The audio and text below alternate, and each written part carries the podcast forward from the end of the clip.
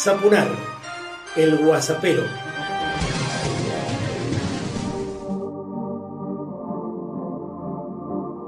Personalizado y político, comienzo el Guasapero 124 y quiero compartir con vos que todos mis ciclos televisivos están a tu disposición en mi canal YouTube, pero por cierto estoy trasvasando también buena parte de ese material que se pueda disfrutar también a través de mi página www.marcelosapunar.com que está planteada como un diario con ya un cúmulo importante de columnistas semanales y al mismo tiempo dando a conocer vida y obra de muchos artistas de Mendoza y del país. Vos también podés participar incluso suscribiéndote, incluso sumándote a través de Mercado Pago. Distanciamiento social y en este contexto Alberto entregó viviendas Procrear que Malcri dejó inconclusas. No sé si fue inoperancia, ideología o maldad, dijo el presidente respecto de su antecesor, que al asumir se encontró con más de 11.000 casas sin entregar. Y fíjate que voy a, voy a terminar aquí el tema, ¿eh? porque me parece que huelgan las palabras.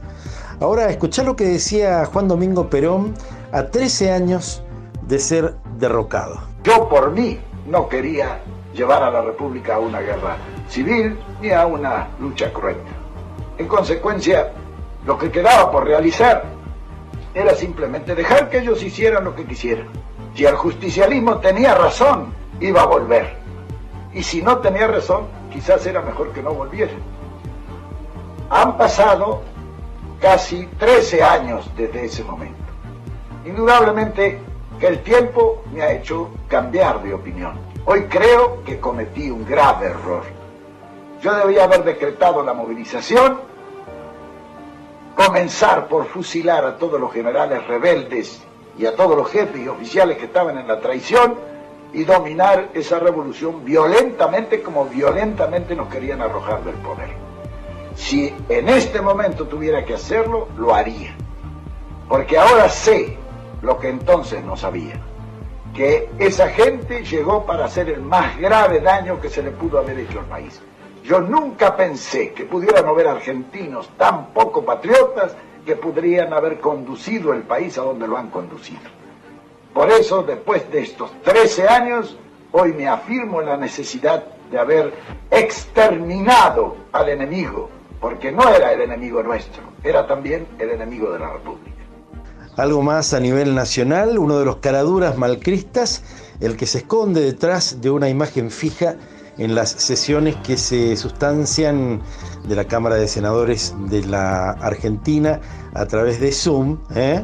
el legislador y ex ministro de Educación, Esteban Bullrich, salió a hablar de fraude en las elecciones PASO de 2019, cuando ellos eran gobierno y al mismo tiempo totalmente extemporáneo un planteo de estas características, una denuncia que es totalmente eh, insustentable, con lo cual hay que abrir el paraguas porque lo más probable es que ese sea el modo de empezar a poner en duda incluso la mm, catadura de este gobierno, del gobierno del presidente Alberto Fernández, que por cierto está allí en Casa Rosada por la fuerza de los votos en un contexto en el que se llevaron adelante también las elecciones en todas y cada una de las provincias y tanto más.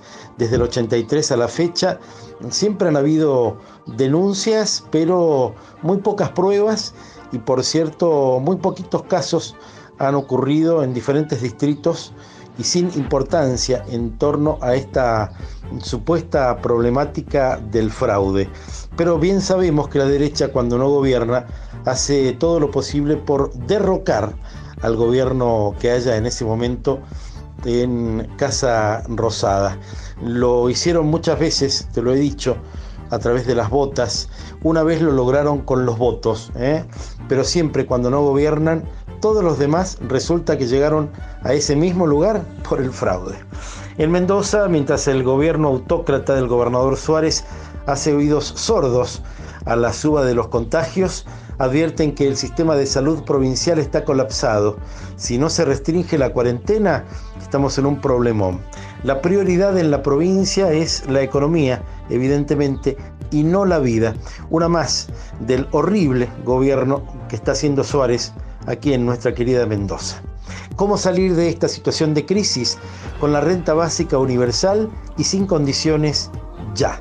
Escuchemos ahora a Gabriela Garro, actriz y docente, quien habla acerca de la pretendida ley provincial de educación que entre la cantidad enorme de desaguisados que plantea y las trampas que se advierten eh, solo cuando uno se manda en su lectura, eh, la más importante quizás es que se intenta una vez más, como ha ocurrido en varios momentos de la historia argentina, la privatización de la educación pública argentina. Mi nombre es Gabriela Garro, soy profesora de teatro, recibida de la Universidad Nacional de Cuyo. Trabajo hace 10 años en la Escuela Artística Vocacional 5014 Maestro Florentino Oliván.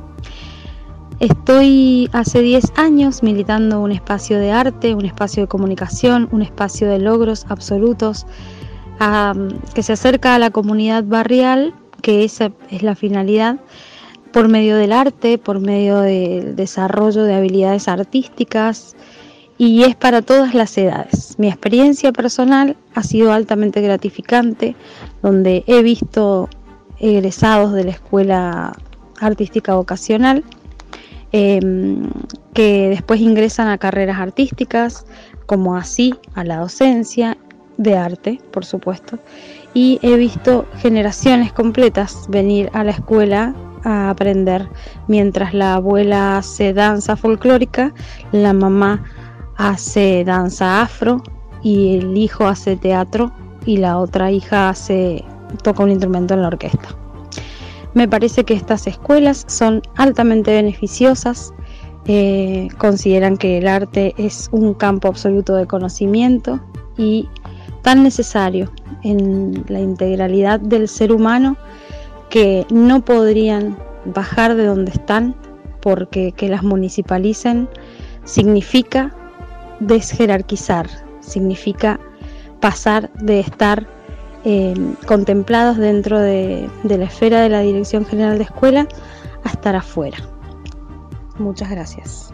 Ya está en la red mi página y vos podés entrar, navegala, disfrutala, www.marcelosaponar.com. Vas a encontrar todo, ¿eh? muchísimos amigos y amigas que se van constituyendo en columnistas y mucho para saber, mucho para disfrutar. Y por cierto, también mm, con la posibilidad de generar tu propia suscripción para recibir contenidos específicos. www.marcelosapunar.com y así como hizo Gabriela, podrías hacer vos también y mandarte con hasta un minuto aquí en Sapunar el Guasapero para propuestas, críticas, denuncias, este, bueno, todo aquello que vos consideres que es importante compartir con cientos de miles de guasaperos a los que llego a diario. No te metas, algo habrán hecho. ¿eh? Dos de los tópicos que sembró la última dictadura militar en la mente y el corazón de millones y millones de argentinos, bueno, también iba por el lado que lo público es malo, ¿eh? el asocio de lo público con lo deprimente, con lo destartalado, con lo destruido, mm, que en definitiva es para lo que vinieron, ¿no? Para quitarle calor para quitarle incidencia al sistema democrático. Y todavía tanto tenemos que hacer al respecto. Todavía hay que alumbrar tantas miradas, todavía hay que descubrir mm, tanto para dejar atrás mm, la ignorancia que también sembraron cuando nos impidieron que conociéramos exactamente lo que hicieron en esos gobiernos, en ese gobierno, que verdaderamente vinieron este, para, bueno, en definitiva, descafeinar lo más posible al sistema democrático de nuestro país. Por último, algo más para reflexionar, porque pusieron en venta por 20 millones de dólares la bellísima isla Guafo en Chile, considerada un territorio ancestral mapuche. Hoy es propiedad de los empresarios Paul Fontaine y Rodrigo Danús. Danús es sobrino del ex ministro de Economía de Pinochet. Y tanto en Chile como en nuestro sur, las derechas plantean que los más que pacíficos y originarios mapuches son terroristas para terminar de sacarlos de sus tierras para hacer negocios con sus territorios. ¿eh? Bueno, este, de hecho en el sur argentino ocurre algo similar y quizás eh, lo que está pasando en Chile sirve para iluminar al respecto. Cerramos escuchando al gran Horacio Fontova, su tema, Los argentinos, y recordá siempre que muchas personas hacen cosas para vos. Los argentinos somos vivos porque somos mucho más piolas que los demás. Por eso es que en todo el mundo admiran nuestra contundente superioridad. Somos tan lindos y tan importantes y tan fascinante nuestra sobriedad que en ningún sitio pueden olvidarse de nuestra humildad. Los europeos, buenos consejeros, siempre buenas ondas nos quieren tirar. Rusos y yanquis que nos quieren tanto, siempre se pelean por nuestra amistad. En cambio, los latinoamericanos subdesarrollados no podrán jamás ser tan hermosos como nuestra pura estirpe nacional. Por eso a los argentinos nos quieren en todas partes somos el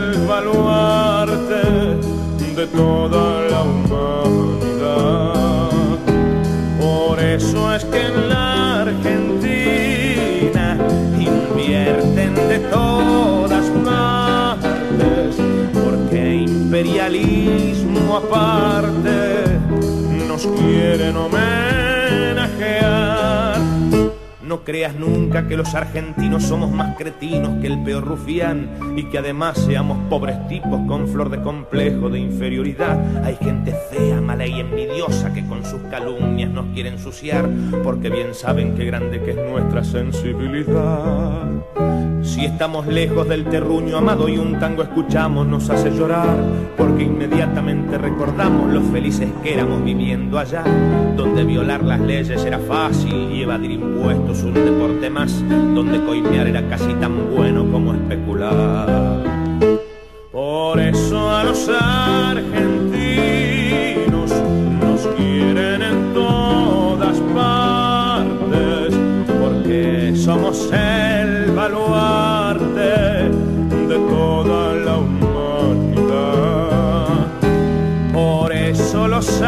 Argentinos siempre fuimos tan unidos, porque somos los más vivos, más vivos que no sé qué.